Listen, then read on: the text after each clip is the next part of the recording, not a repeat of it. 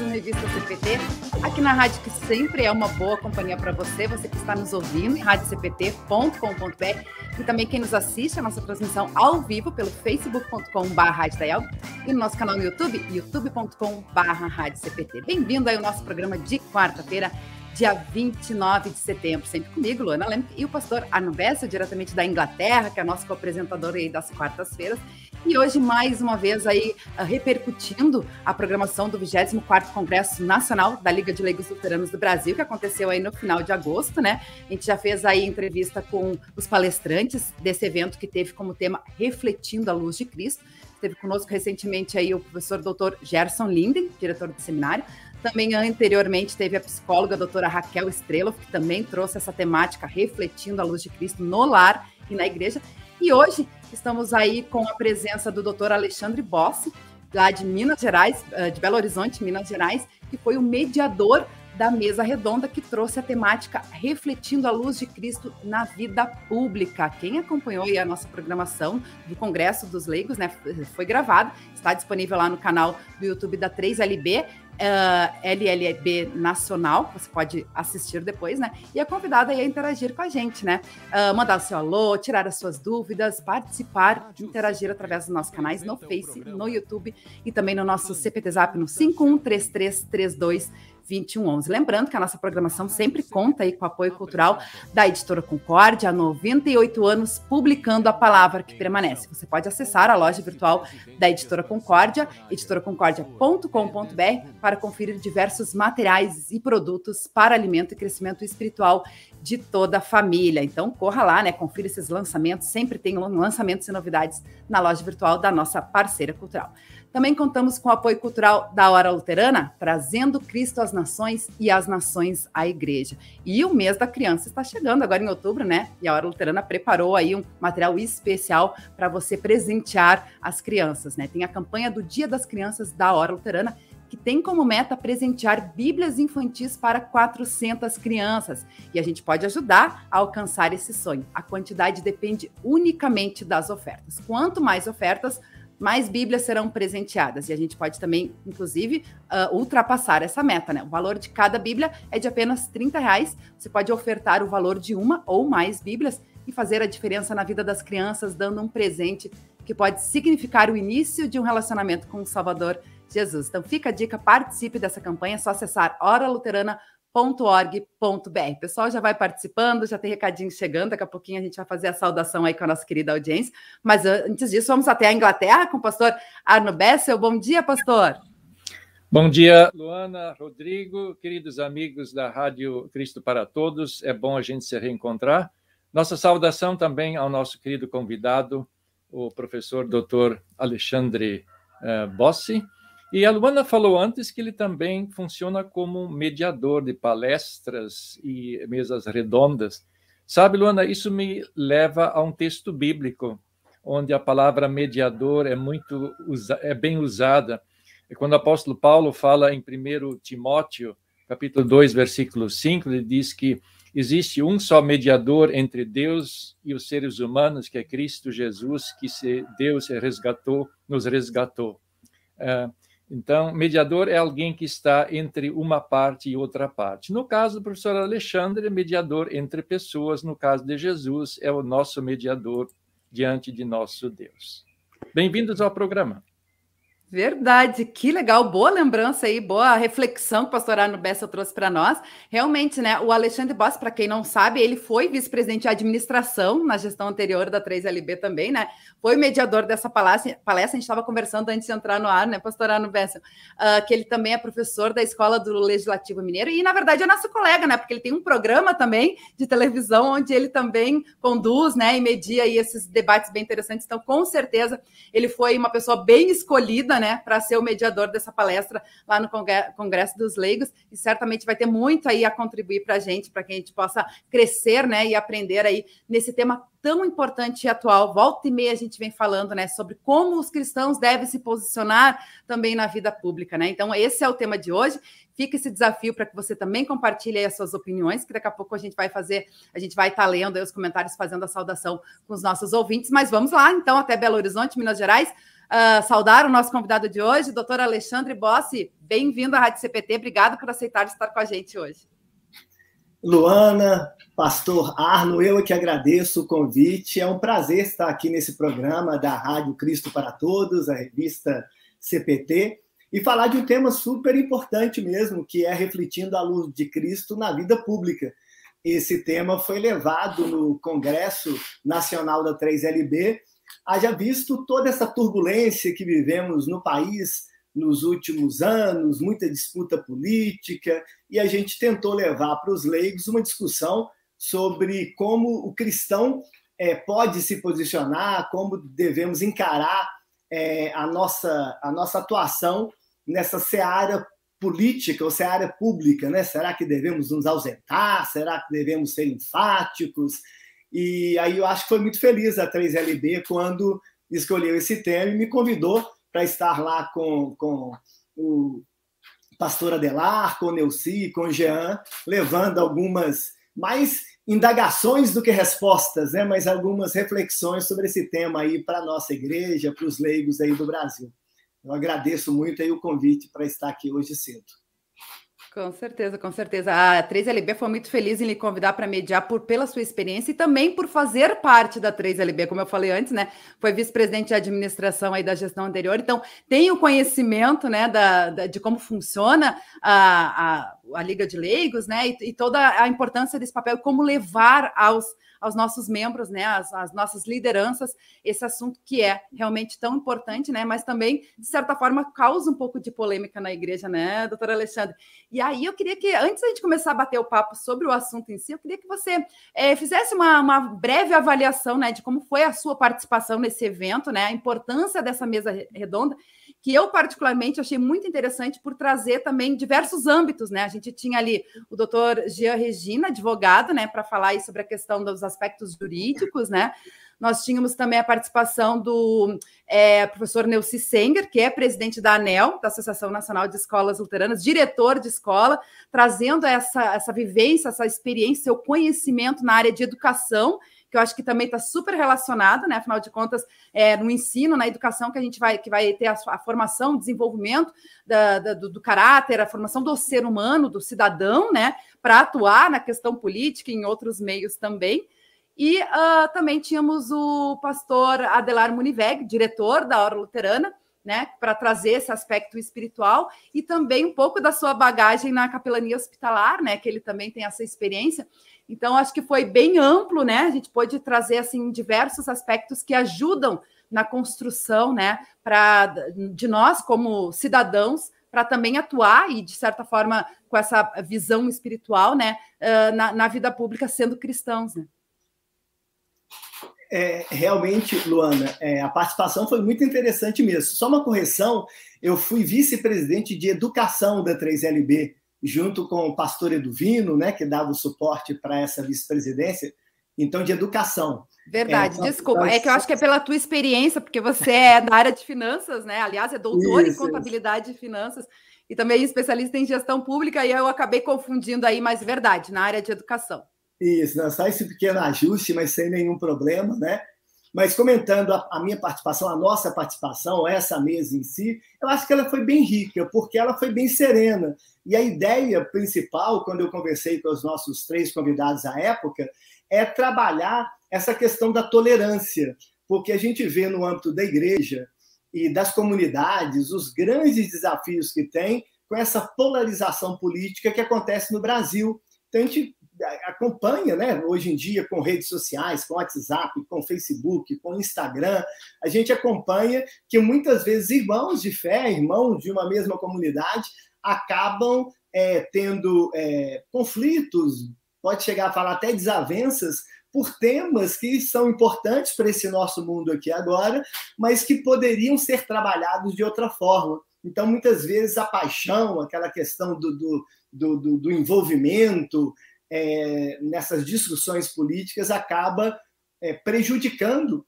o próprio andamento da comunidade. Foi até dito no momento da palestra como que deve ser desafiador para os pastores, né? Coordenar, comandar um conjunto ali de ovelhas onde é, tem todo uma, um, um, pano de fundo da nossa sociedade, da imprensa, da mídia, colocando, e às vezes o pastor tem que ficar ali em cima e posições ali. diferentes também, né, doutora claro. Alexandra? Acho que isso é importante, porque somos, né? Volta e meia a gente fala, ainda mais na, na, na igreja, né? Uh, faixa etária diferente, posição social diferente, visões diferentes, e a gente poder, né, estar tá lidando com todas essas situações. E aí eu acho que é um ponto bem importante que a gente volta e meia fala aqui, mas acho que não se esgota, essa questão do respeito e da tolerância, né? Porque, afinal de contas, né, nessa, na, na, nessa vida muito de rede social, onde cada um, muito, todo mundo tem voz, né? E Isso. é muito fácil hoje também tu é, se dispor com pessoas e desfazer amizades, e, né? Enfim, é, é bem, é bem complexo mesmo, né? Tem que ter, ter bastante. É, uh, discernimento também, acredito, né, para que a gente possa saber como, como lidar com todas essas situações. Além disso, eu me lembro também que você trouxe a questão das fake news. Não é só a questão das brigas políticas, né? Mas acho que isso também, né? A gente está rodeado de muita informação e o que e de que forma é que a gente vai estar tá disseminando isso, né? É que tem a ver até com a própria responsabilidade, né? Porque hoje em dia quando você tem redes sociais onde todo mundo tem autonomia para falar o que pensa e muitas vezes repassar coisas que, que, que recebeu de terceiros nem confirma a fonte, muitas vezes a gente está levando é, informações que não são verídicas e que pode causar justamente uma desunião. E quando é, falamos desse tema no Congresso de Leigos, eu me, me, me, lembro bem que a gente falou muito daquela parte dos frutos de espírito lá de Gálatas, que talvez o grande mote, a grande é, ponto que temos que pegar é a questão da, da mansidão, da paz, da bondade, do diálogo. Eu vejo que esse país no, que amamos tanto, né, o Brasil atualmente, precisa muito disso, precisa muito de diálogo, de tolerância, de conversa, de aceitar a posição diferente do nosso irmão. E, e a ideia de trazer essa discussão é justamente nesse sentido. Numa das das falas ali daquela mesa redonda, foi muito interessante, curiosa e até engraçada a frase do, do pastor Adelar, porque ele disse que todos nós, em algum momento, já publicamos em redes sociais fora alguma coisa, fora Lula, fora Bolsonaro, fora não sei o quê. E ele falou assim: vamos tirar a letra F e vamos colocar hora. E ele fez toda uma, uma, uma fala muito pertinente de dizer que temos mais é que orar e não repudiar no sentido do confronto, né? É claro que dentro dessa arbitrariedade que você disse, do livre-arbítrio, né, é tudo muito livre, cada um tem suas ideias, cada um tem, tem seu posicionamento, mas entendendo que todos, eu acredito, querem um bem maior, que é a melhora da, da nossa nação, a melhora da nossa política, o aprimoramento da nossa ética. Então, quando a gente leva esse tema, o grande objetivo é mostrar que existe sim posicionamentos diferentes, mas que temos que trabalhar esses posicionamentos dentro dos princípios cristãos, dentro da ótica da tolerância, dentro da ótica do, do diálogo, dentro da ótica daquilo que a Bíblia e próprio Jesus várias vezes coloca, e o próprio Lutero, né? Porque quando a gente pega as, as, as 95 teses de Lutero, e lendo a história de Lutero, a gente vê que tem toda a preocupação espiritual da salvação pela graça, essa coisa toda, mas Lutero era um grande defensor de justiça, de posicionamentos corretos nesse mundo. Eu até separei algumas teses aqui. Ele coloca na tese 27 o seguinte: preguem do, pregam doutrina humana os que dizem que com o tilintar da moeda lançada no caixa, a alma sairá voando, ou seja, a questão das indulgências, depois ele fala na tese 28, certo é que com o tilintar da moeda no caixa pode aumentar o lucro e a cobiça. Olha aí, lucro, cobiça, coisas que a gente vê o tempo todo, né? A intercessão da igreja depende, porém, da vontade de Deus. E eu peguei mais uma aqui, a 43, que fala assim: deve-se ensinar aos cristãos que, dando aos pobres e emprestando ao necessitado, procedem melhor do que se comprassem indulgências então, para você, vocês verem que o próprio reformador já se preocupava com as coisas desse mundo, com uma postura muito ligada à educação. Né? O Lutero é considerado um dos pais da educação lá na Alemanha. E, e nós não podemos nos ausentar, mas dentro dos princípios da, do diálogo, da democracia, que é um valor super importante, da tolerância. Então, esse que foi o, o ponto principal daquela nossa conversa no, no, no 24º Congresso da 3LB. É, professor Alexandre, quando antes mencionou a polarização no Brasil, me parece que ela é um não se restringe ao Brasil. Parece-me que é um fenômeno mais ou menos global em nossa, nossos dias. Se percebe isso em vários outros países, situações muito semelhantes entre um extremo e um outro extremo.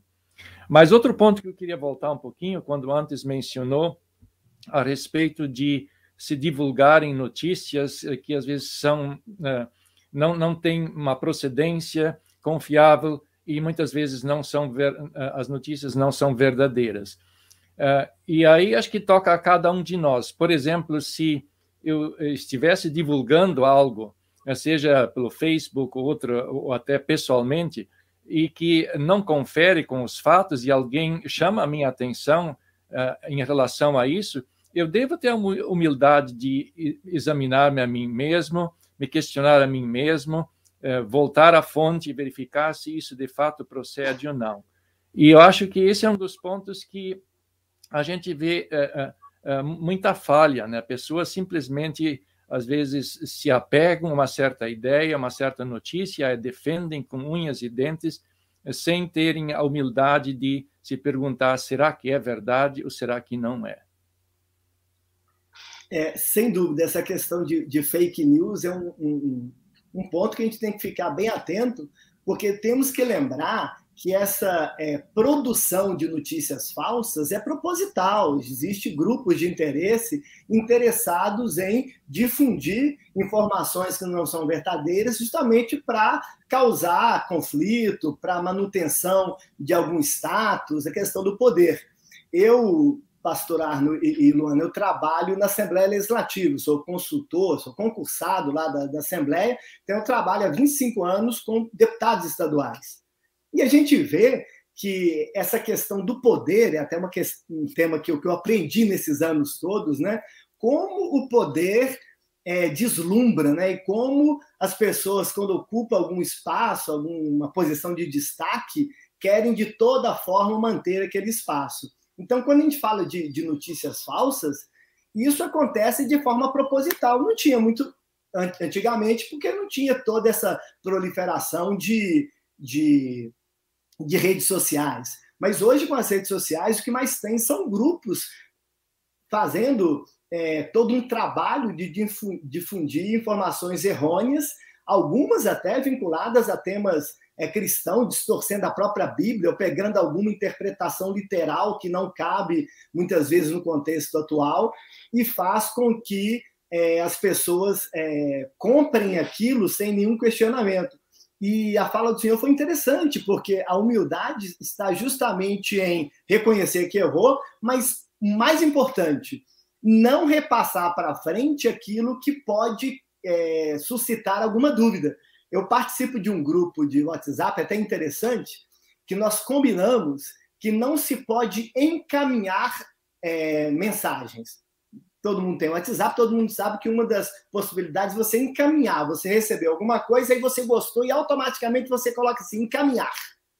Então nós combinamos que naquele grupo não se pode encaminhar. Se eu quiser enviar alguma coisa, eu tenho que baixar aquela mensagem, muitas vezes verificando, e a partir daí postar aquela mensagem. Porque o encaminhamento é muito fácil. Você recebe alguma coisa, nem confere se é verdadeiro, e encaminha aquilo ali, e aquilo ali pode é, até queimar seu filme, né? aquilo ali pode causar uma, uma desavença entre irmãos que não concordam. Então, eu acho que esse tipo de cuidado é muito importante. Não tenho dúvida, viu, gente? Com a eleição do ano que vem e com a, a, a condução que está tendo né, dos partidos políticos, é, desde sempre, mas eu acredito que mais intensivamente agora no Brasil, e no mundo, como foi dito aí pelo, pelo, pelo, pelo Arno, né, essa questão dessa, dessa divisão de esquerda-direita, centro-esquerda, radicalismo, isso vai continuar. Então, acho que o nosso papel como cristãos é, é privilegiar sempre a verdade e, mais do que tudo, o diálogo, né? porque não tem muito sentido, e a gente vê isso o tempo todo, na minha comunidade aqui em Belo Horizonte, a gente percebe isso, irmãos que é, estremeceram, vamos colocar assim, a relação, porque são extremamente enfáticos nos seus posicionamentos. Aí eu falo, independe de, de que político que defende, eu acho que não tem que ter político de, de estimação, né? não tem que ter o fanatismo político, né? E, e, e eu acho que o mais importante é essa questão da temperança mesmo, do diálogo, entender que, que só assim, com participação, mas com participação é, construtiva, é que a gente vai conseguir avançar não só é, dentro da igreja, mas também para a nossa sociedade, né? Porque eu acho que, assim como Lutero foi muito ativo naquela época, nós também não podemos nos ausentar e lavar as mãos. Tem muita gente que fala assim, ah, não, deixa os políticos para lá. Eu acho que não. A gente tem estudado aí as mudanças da humanidade, a gente, só, a gente aprende que qualquer mudança só acontece com a participação da sociedade civil e a participação da própria igreja, né? Guardado os seus limites. Tem né? seu papel também, né? É você trouxe aí Sim. Lutero, por exemplo, falar das vocações, né? Então é, a gente vai estar também uh, partilhando aí o amor de Jesus, a palavra de Deus, dando o nosso testemunho é, no lugar onde ele for nos colocar, né? E aí eu acho que é bem importante, você falou antes sobre a questão da responsabilidade, voltando um pouquinho à questão da fake news, né? Eu acho que também a credibilidade, acho que é um ponto importante da, da gente falar, porque é o, acaba sendo o nosso testemunho cristão, né? Como que a gente vai estar, tá, no momento que a gente está repassando mensagens que a gente não, não sabe a origem disso e a veracidade disso, daqui a pouco alguém que está recebendo vai dizer, ah, mas isso é mentira já, né? Isso também serve para nós. E aí, voltando um pouquinho na questão do, do da participação na, na, política, né? Do, nós, como cristãos, está participando, e eu me lembro que isso também foi trazido lá na palestra sobre a questão da, dessa diferenciação, né? Do, da, da, política e do partidarismo, né? Afinal de contas, nós a, vivemos na cidade, né? Na polis, e temos que ter essa participação. E se a gente for parar para pensar, né, doutor Alexandre Pastorano, quem são os políticos? Da onde que eles vêm, né?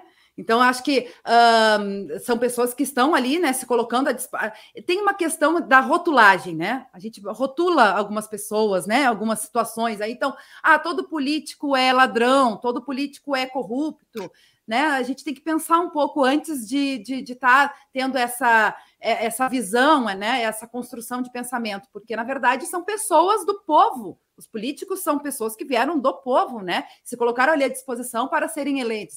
E hoje também com as tecnologias que a gente estava falando antes dos benefícios, eu sempre digo, né? A internet ela pode ser uma benção ou uma maldição, depende de como a gente usa, né? E, e tem, temos as vantagens, por exemplo, dos portais de transparência, onde a gente pode estar acompanhando todas né, as atividades, gastos, a gente elege um político e pode estar acompanhando as promessas de campanha, hoje em dia, com todos né, esses uh, materiais gravados, como a, a, própria palestra, né, a mesa redonda que a gente pode resgatar lá.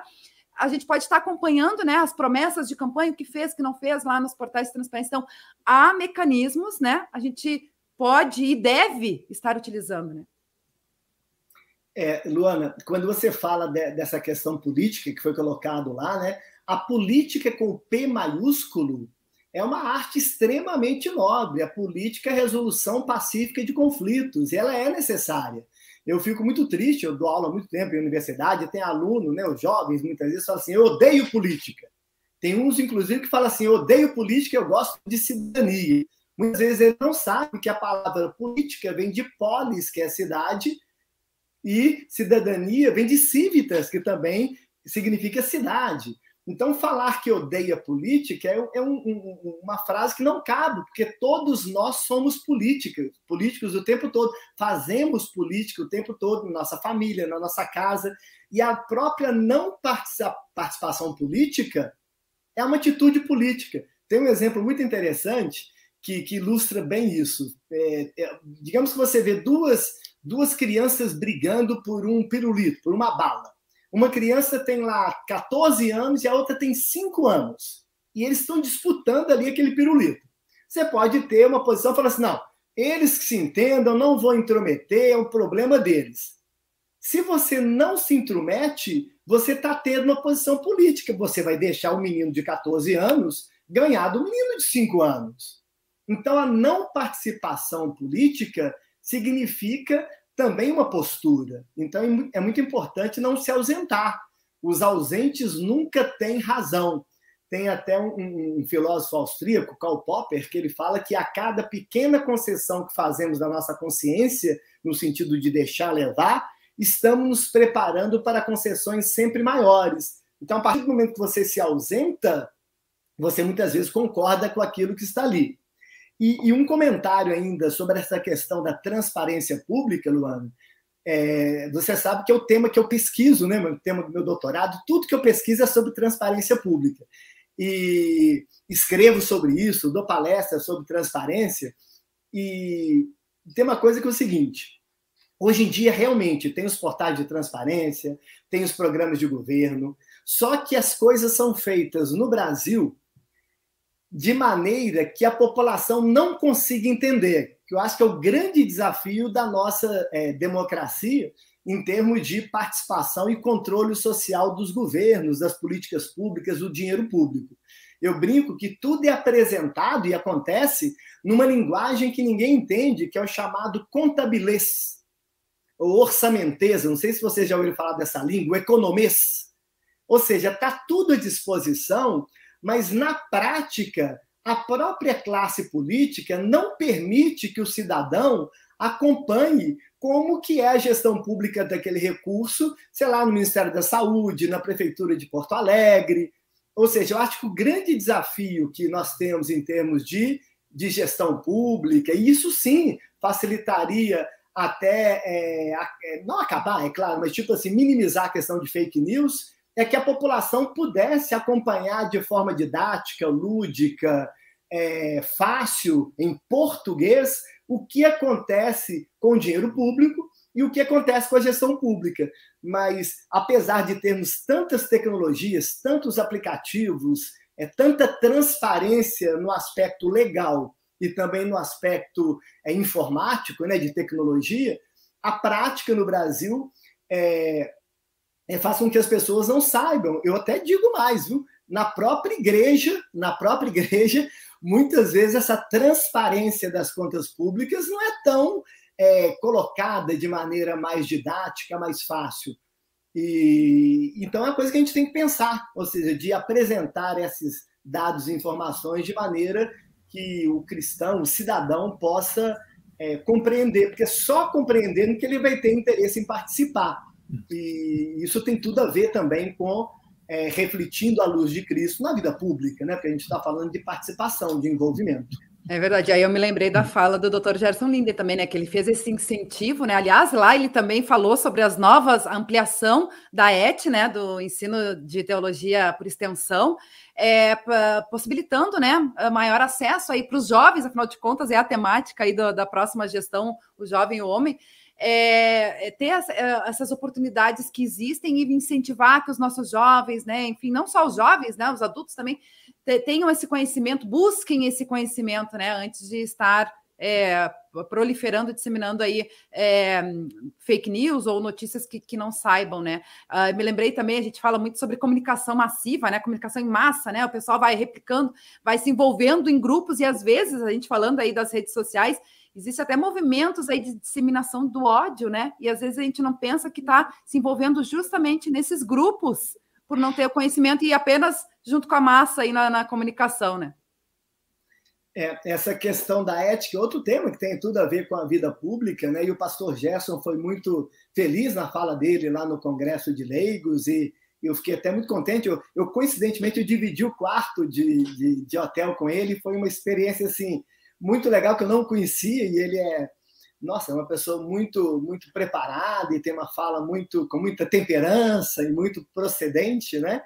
E, e quando ele fala que o ET vai expandir e criando outras linhas e fala inclusive da ética pública, da ética como um todo, né? Eu fiquei lembrando e até comentando aqui e comentando de alguma forma naquela mesa redonda, se estamos vivendo uma crise ética ou uma crise da ética, podemos perguntar. Porque a crise ética é quando você questiona o, o, descumprimento de alguma norma moral, alguma coisa que foi combinada entre os homens. E a crise da ética, que é pior de tudo, é quando você tem ausência de clareza sobre a identidade da próprio princípio moral. Eu vejo muito nessas discussões aqui é, de fake news que você está falando, então de, de própria é, redes sociais, a questão da corrupção. A gente vê muita gente. A questão da rachadinha, que agora está na moda, rachadinha. Eu já vi muitos cristãos falando o seguinte: ah, não, tem a rachadinha, mas todo mundo faz. Tem a corrupção, ah, mas todo mundo é corrupto. Esse não pode ser um posicionamento do cristão. Se tem a corrupção, a gente tem que trabalhar para que não tenha, para combater, e até para aquela pessoa que cometeu aquela conduta errada possa é, se arrepender, possa pagar pela, aqui na Terra, né, pelo erro que cometeu. Se teve rachadinha, não dá para falar assim, ah, não, ele faz rachadinha, mas todo mundo faz. Isso já seria uma questão da própria crise da ética. Ou seja, a gente tem que ficar muito atento, porque esse tipo de discurso acaba é, permitindo que, que, que tenhamos tolerância com práticas que são inaceitáveis. E aí tem muita discussão, tem a, a, discussão da própria educação. Tem um programa antigo, Luana e Pastor Arno, talvez vocês conheçam, a Luana não, que é mais novinha, um programa de televisão muito famoso chamava Você Decide. Não sei se vocês já ouviram falar, fez um sucesso. É do Brasil. meu tempo, Alexandre. É do seu tempo. e teve um programa que foi muito curioso e que mostra bem essa questão da crise ética e da crise da ética, né? Como que a gente é levado, porque esse programa ele aconteceu há 22 anos atrás e contava a história de uma pessoa que que de, uma, de uma entidade pública né, que estava envolvido numa, numa corrupção, e a questão do você decide era de uma conta laranja. Uma pessoa, uma servidora pública, descobriu que o gestor público estava envolvido num esquema de corrupção e estava numa conta laranja lá. E a pergunta que se fazia para o público decidir é se essa servidora pública deveria abrir mão dos seus princípios em função de uma vida melhor. E esse programa, para quem está nos assistindo e não, e não, e não conhece, né, era um programa que na época não tinha internet, não tinha WhatsApp, era tudo telefone 0800. Era da Rede Globo, ele fazia um drama e depois o pessoal ligava para a Rede Globo, lá, o 0800, para decidir o final. E a questão que se colocava é o seguinte: a moça descobriu a corrupção e perguntou se ela deveria denunciar aquela corrupção, se ela deveria ficar calada, fingir que nada aconteceu, ou se ela deveria participar do esquema de corrupção. E como todo gran, é, drama televisivo, colocava que o desvio não era tão grande, era o dinheiro lá de um banco, que a família dela estava doente, que a filhinha, que o, que o marido estava desempregado e tal. E o curioso é que a população brasileira, na época, decidiu, 49% decidiu que ela tinha que entrar no esquema. 27% decidiu que ela tinha que fingir que não viu nada e deixar a corrupção andar solta. E só um quarto, 24%, decidiu, optou, né, para que ela deveria denunciar aquela prática errada. Então, quando a gente vê aquilo na época, não é nenhuma pesquisa é, científica, mas é um indicador que temos que tomar cuidado. Muitas vezes a gente se deixa levar aí por, por, por coisas de rede social, de internet, de lutas políticas ali, de gente que está querendo é, se manter no poder e acaba distorcendo aquilo que, que, que, é a verdade. Né? E nós, como cristãos, temos que buscar sempre é, a mensagem da Bíblia mesmo. E quando a gente pega a, as mensagens mesmo da. Eu gosto muito da, da questão da, de toda a Bíblia, né? Claro, mas tipo a questão da, das bem-aventuranças, né? Quando ele fala que Sermão da Montanha, né? Bem-aventurado aqueles que têm fome de justiça, porque serão saciados aqueles que têm, defendem a paz, porque são chamados filhos de Deus, aqueles que são perseguidos pela justiça, porque deles é o reino do céu. Então a gente tem que buscar aqueles que são misericordiosos, porque vão alcançar a misericórdia. Ou seja, eu acho que a nossa postura tem que ser mais dessa mesmo, de, de como cristão, de pegar esses princípios e de levar o diálogo sempre no, no, sentido positivo de crescimento, né? não se ausentando. Eu acho que é por aí. É, falando em postura, eu gostaria de voltar novamente um pouquinho a um ponto que colocou antes, é, quando se falou das transparências né, que, que, hoje existem, né, de, se poder acompanhar o que, que uh, certos, uh, certas pessoas na vida pública fazem e assim por diante. E quando disse de que a linguagem usada é, é, é tal né, que as pessoas como um todo não, não, não, não compreendem. Isso é proposital.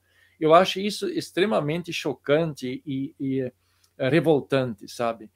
Aí é, é, uma questão ética, de fato, está se usando um, um meio né, pelo qual está querendo se esconder a, a verdade, está se, querendo esconder os fatos. A minha pergunta é, na sua visão, o que, que nós, como cristãos e, e os cidadãos, de modo geral, poderiam fazer para um, combater isso ou questionar aqueles que fazem esse tipo de coisa para que haja mudança? Muito boa a sua pergunta, pastor. É, tem todo um movimento na sociedade, no mundo e no Brasil também, está ganhando muita força, que são os observatórios sociais de controle de políticas públicas.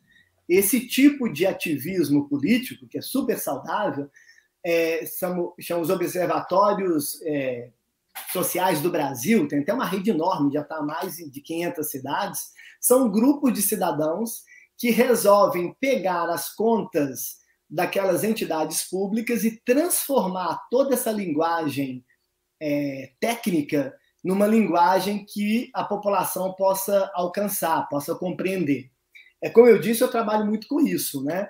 E é curioso que antes da pandemia, o meu trabalho é, é dar muita palestra, curso em prefeituras, em câmaras de vereador do interior aqui de Minas, falando sobre controle de contas públicas. Eu acredito piamente que a nossa saída, viu, é, é a questão da participação e do controle. Eu acredito muito nisso, que só vamos avançar quando tivermos conhecimento e participar a partir desse conhecimento do que acontece realmente é, na gestão pública com dinheiro público. E é muito engraçado que quando eu chego numa cidade do interior, parece que eu sou mágico. E, e, a impressão é essa mesmo. Por quê? Porque, como eu sou especialista em contas públicas, eu estudo muito o assunto, o que, que eu faço? Quando eu vou numa cidade, eu pego o orçamento daquele município, o orçamento daquele, daquela, daquelas instituições, e na minha, no meu conhecimento eu transformo tudo aquilo ali em indicadores, e descubro coisas assim é, curiosíssimas. Eu descubro, por exemplo, que o prefeito viajou para tal lugar e gastou não sei quanto. Eu descubro que uma Câmara Municipal acabou de sintecar todo o plenário e gastou R$ 7.300. Descubro coisas curiosas que determinada entidade comprou é, não sei quanto de álcool gel e pagou não sei quanto.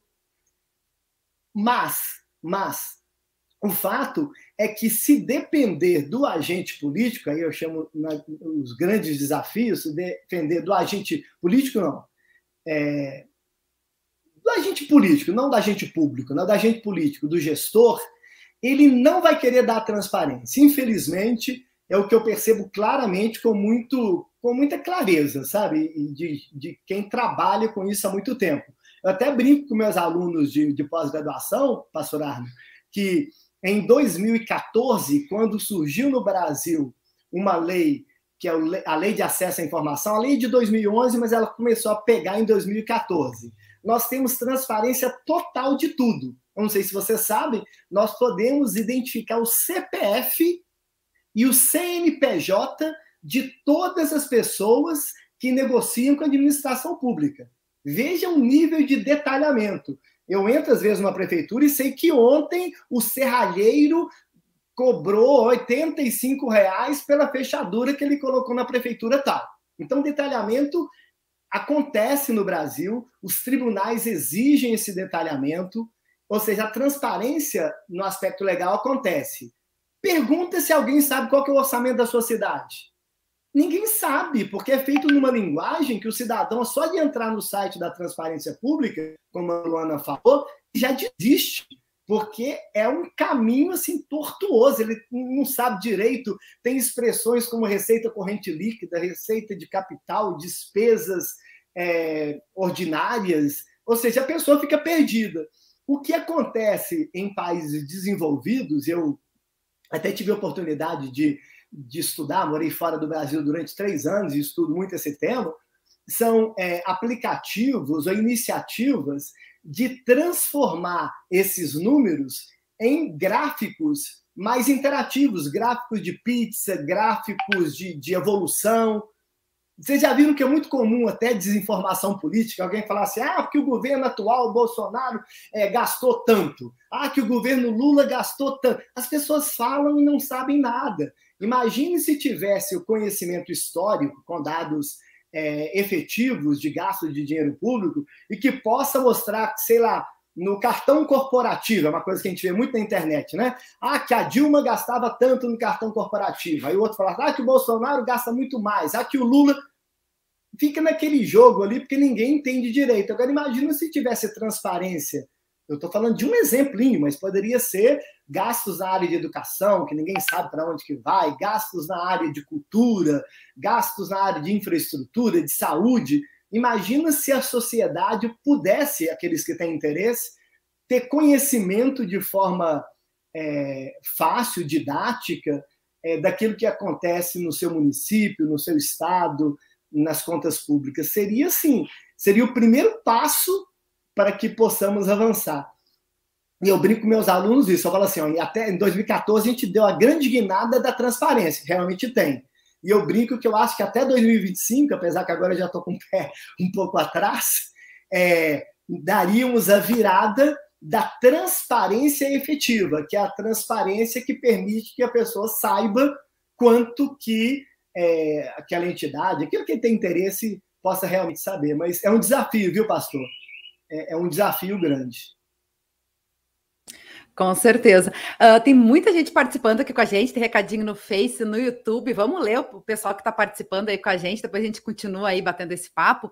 A Ivone Rodrigues está sempre ligadinha aí com a gente. Ela escreve bom dia a todos da Rádio CPT, aguardando o programa, foi logo no início, né? Depois ela colocou bom dia, pastor. O Edísio Roberto Montai Júnior também está sempre ligadinho, ele que é de Jaguaré, no Espírito Santo, Guten Morgen, coloca ele. Carlos Plummer, no Rio de Janeiro, também está sempre ligadinho, está dando seu bom dia. A Nair Lorena também está com a gente, ela que é de Santa Rosa, da Igreja São João, bom dia. Obrigada aí pela participação. Vamos ver quem mais está com a gente aqui também pelo Facebook. Tem vários recadinhos chegando. É, Mensagens diárias, está sempre ligadinho com a gente. Margarete Irene Ribeiro Ferreira, bom dia a todos, amém. A Adalgisa Alves também está dando bom dia. A Elisa Teskfeld, em Tramandaí, também está sempre ligadinha. Bom dia, querida Luana e demais. Um dia chuvoso em Tramandaí, fazendo 19 graus. Abençoado programa, beijos. Ela colocou logo no início do programa. O pastor Charles Taylor Rocha também está com a gente. Ele escreve: Bom dia. Assisti o encontro na época do Congresso e até havia levado no mesmo dia, mais cedo pela manhã, a questão para o palestrante, professor Gerson Linden, né, que a gente comentou aí que também esteve por lá, né, trazendo justamente a reflexão bíblica. Antes o Alexandre falou sobre o Sermão do Monte, né, que ele justamente trouxe baseado ali, né, em Mateus 5, versos 16. Uh, ah, depois ele continua aqui, o, o, Charles, né? A situação pede uma reflexão urgente. Valeu pelo momento hoje. A gente que agradece a participação. Aí da Malene Bund também está sempre ligadinha. Bom dia, Luane, a todos. A Márcia Prite, da Congregação São João de Rio Grande, também está sempre ligadinha com a gente. O Carlos Plummer, né, aqui no Facebook, ele está como Luiz Cristo para Todos. Bom dia. O presidente da 3LB, Ives Miller, também está com a gente. Bom dia. Desculpe o atraso, imprescindível conversarmos sobre esse tema e nossa responsabilidade como cristãos. Obrigada pela participação. O Ives também já teve com a gente, foi iniciou aí essa série do Congresso, né? Conversando aí com a gente. Obrigada, Ives, pela participação. E Renê Martim também está com a gente. Bom dia a todos. Um, voltando um pouquinho aí, né, na, na pergunta do, do pastor Arno, dessa colocação aí de como está auxiliando as pessoas também, né, com relação aos posicionamentos. E eu me lembro, uh, doutor Alexandre, que também foi colocado lá na mesa redonda, não me lembro quem exatamente falou, né, sobre a importância da gente também estar tá orientando, claro, a gente falou aí, né, desses portais de transparência, esse auxílio, esses observatórios também que ajudam, auxiliam com certeza as pessoas terem um entendimento melhor da questão da uh, política, né, mas da, também tem o lado da igreja, né, afinal de contas, a gente está falando aí do papel cristão, e eu me lembro que alguém comentou, né, sobre uh, essa importância também, né? E eu acho que a igreja, a diretoria nacional da IELB tem feito, tem procurado fazer isso, atender, né, essa necessidade da, do, do, nosso povo, né, da igreja, é, uh, também passando orientações, posicionamentos oficiais da igreja, né, com relação, principalmente agora em época de pandemia, mas também por muitas vezes em época de eleição, já falou também sobre essa importância de como a gente deve estar se posicionando, porque como você falou, né, a gente é bombardeado bombardeado de informação por tudo quanto é lado. Daqui a pouco a gente não tem uh, esse aprofundamento, né, de como, como agir. Claro que a gente vai ter todas as orientações na Bíblia, né? Mas acho que é importante também a, as pessoas, a, né, aquela pessoa que está lá, que, que vai somente nos cultos, no final de semana, na igreja, né, ou a, não está inserida no ambiente da, da, da igreja, ver como, como tem, tem esse funcionamento, é, é, ter essa visão, esse posicionamento né, de, de uma autoridade da igreja, no caso a diretoria nacional, é, dá um conforto também, dá, uma, dá um norte também, né, ajuda nesse sentido. Sem dúvida, eu acho que, que a diretoria nacional da igreja ela tem e deve, né? Nesses momentos turbulentos, a questão da pandemia, a gente viu muito isso, né? Porque eram muitas informações e outras desinformações, e comunidades querendo abrir, pastores com uma visão mais. É, vamos colocar assim, achando que não teria problema por conta de informações que recebem, outros mais é, temerosos. Então, eu acho que foi muito prudente e necessário a postura da direção nacional da nossa IELB, colocando uma orientação, que é a orientação que prega a questão da vida, né? que prega obedecer às autoridades civis, porque não podemos desobedecer. Então, acho que esse tipo de, de posicionamento é muito importante mesmo. É, e o posicionamento político aí é uma área que, que realmente é muito é, difícil, e eu entendo também que para a direção não deve ser fácil, né? Eu acho que é importante, como se posicionou algumas vezes, é, porém, no meu entendimento, o que tem que ser defendido são as, as liberdades, tem que ser defendida a democracia. Então, qualquer tipo de, de fanatismo, de intolerância, de autoritarismo, isso eu acho que não pode acontecer de jeito nenhum. A igreja tem que, que mostrar que o seu papel é de defender os princípios mesmos cristãos, de permitir a liberdade que temos no Brasil, e graças a Deus temos né, de, de liberdade de culto, de, de, acho que não, não, não se vai perder isso. Né? Então, essa questão da defesa do diálogo, da defesa da democracia, defesa é, de uma sociedade livre, isso eu acho que a igreja tem que se posicionar assim como, é, e até voltando à referência de Lutero, ele se posicionou de maneira enfática, né? Eu brinco que, é, brinco não, eu digo, né? Eu não sou luterano de berço. Eu entrei na igreja porque minha esposa é luterana, eu me apaixonei, estamos casados já há 32 anos, vamos fazer 32 anos agora em outubro. E quando eu entrei na igreja luterana, com aquele pé atrás, né, porque eu era católico, não praticante, né, eu pensei, puxa vida, vou casar com a Rose, gosto da Rose, ela é evangélica, e a primeira coisa que me levou a ter uma grande simpatia pela igreja luterana foi Lutero, eu fiquei fã do Lutero. O Lutero, até pelo seu perfil mesmo de, de ter essa visão política, de, de participação, né? Lutero, para mim, foi o cara, e ainda é, né? E muito pela atuação dele, independente da questão cristã, que depois é, acaba que eu sou bem participativo hoje na minha comunidade e tal, né? Então, pegando até esse exemplo, eu acho que a gente tem mesmo que, que se posicionar no sentido da, da temperança, mas não pode é, se ausentar, esse é meu posicionamento. Às vezes, eu até acho que alguns pastores, e a gente acompanha vários grupos aí de WhatsApp, e, e às vezes da, da polêmica, é, deveriam ser mais moderados. E eu, eu, digo para os dois lados, tá? Eu digo, não estou falando que é para um para outro. Eu acho que a posição de um pastor, ele que conduz diversas ovelhas que tem pensamentos distintos, que cada um pensa de um jeito, eu, eu acho muito perigoso, eu acho muito contraprodutivo ele, durante o culto, ou mesmo em redes sociais, ou, ou expressar de forma enfática determinado posicionamento político.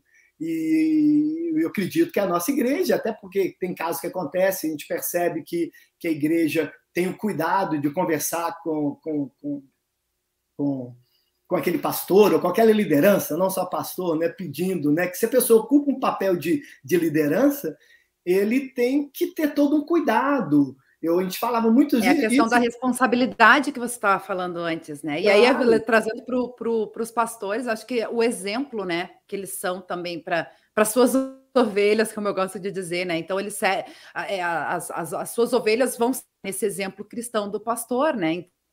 Isso.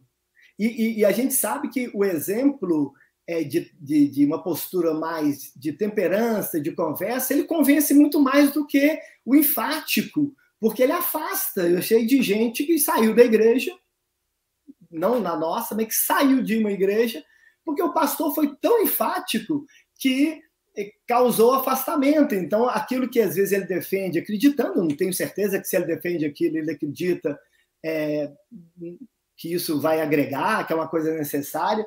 Mas como ninguém é dono da verdade, e eu que estou na área pública há muitos anos, eu sei que tem muito mais interesse do que boa vontade, sabe? É, esse fanatismo, ou qualquer tipo de, de posicionamento muito ferrenho, eu acho que as lideranças da igreja têm que ficar atentas, né? Porque o objetivo é, é, é, é avançar. Eu não tenho dúvida. Eu tenho muitos amigos, né, que, que não pensam igual a mim e eu respeito. A gente conversa e, e é só assim que vamos avançar. Porque se vier muito com, com, com embate, tem que partir para o debate, não para o embate. E o debate construtivo, com amor, com, com paciência, com, com tolerância. E, e eu acho que esse é o nosso papel.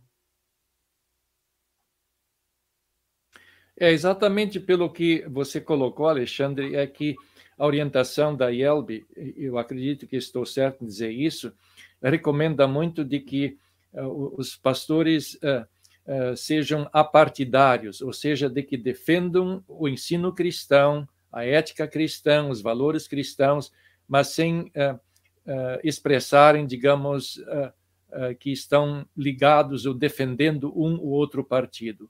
Eu creio que esse é o papel, de fato, né, do, do líder da igreja, também em relação a isso.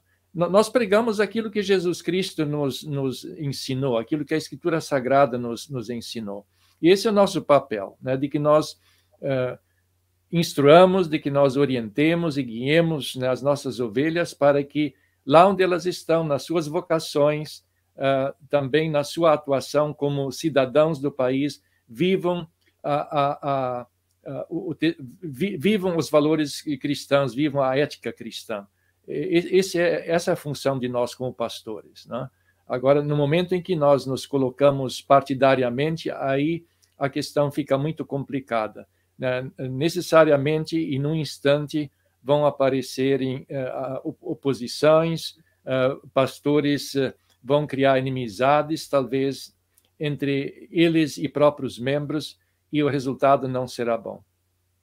Muito boa sua colocação, pastor Arne. E é curioso que hoje em dia, com as redes sociais, se percebe tudo.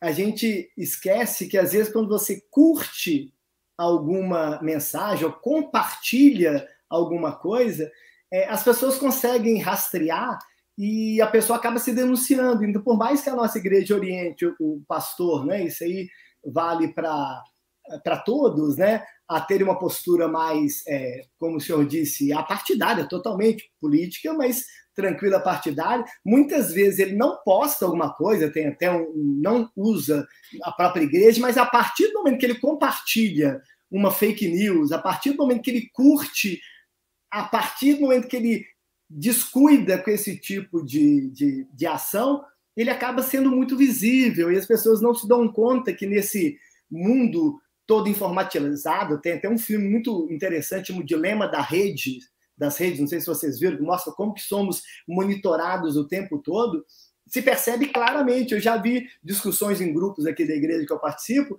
que o pastor estava muito bacana, mas ele curtiu a mensagem de tal fulano que fala não sei o quê. Aí você fala, opa! Ou seja, então esse tipo de cuidado acho que é muito importante por parte das, das lideranças da IELB e dos pastores, lembrando sempre aquilo que, que o pastor Arno falou, que nosso objetivo é a ética cristã, é levar os ensinamentos é, da Bíblia, defender é, a salvação pela fé, defender proclamar ah, o, o, cristianismo, né? E, e, dentro desse mundo, é claro, mas lembrando disso, né? Isso é, não podemos esquecer e ficar. E por isso que eu acho que essa discussão, como alguém comentou aqui no comentário, é importante a gente discutir, não ficar calado, né?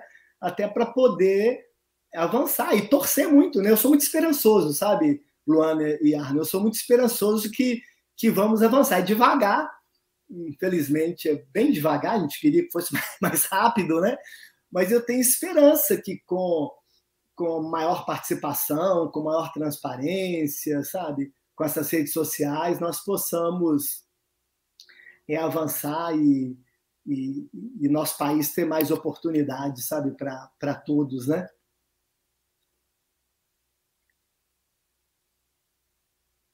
Eu não sei se a Luana parece. Com certeza vocês pegaram bem a ideia aí, né? Da, da responsabilidade, né? Do papel do, do pastor, principalmente, desse exemplo que ele é para a membresia, né? E aí tem alguns, para a gente ir caminhando aí para o final, tem alguns comentários aqui ainda na nossa interatividade. O pastor Charles voltou aqui, né? Colocou concordo sobre o problema pastoral, a dificuldade é saber diferenciar o púlpito, a função, e ser um cidadão que pode expressar sua opinião. Há muita confusão nesse sentido. É por isso que a igreja está aí também, né? Como eu falei aí, os posicionamentos da diretoria e tudo mais, para poder estar tá auxiliando. Natália Martins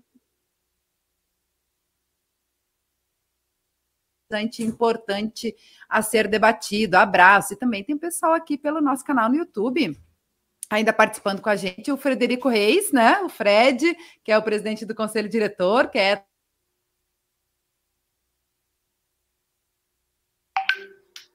bacana a fala didática do grande Alexandre, escreve o Fred.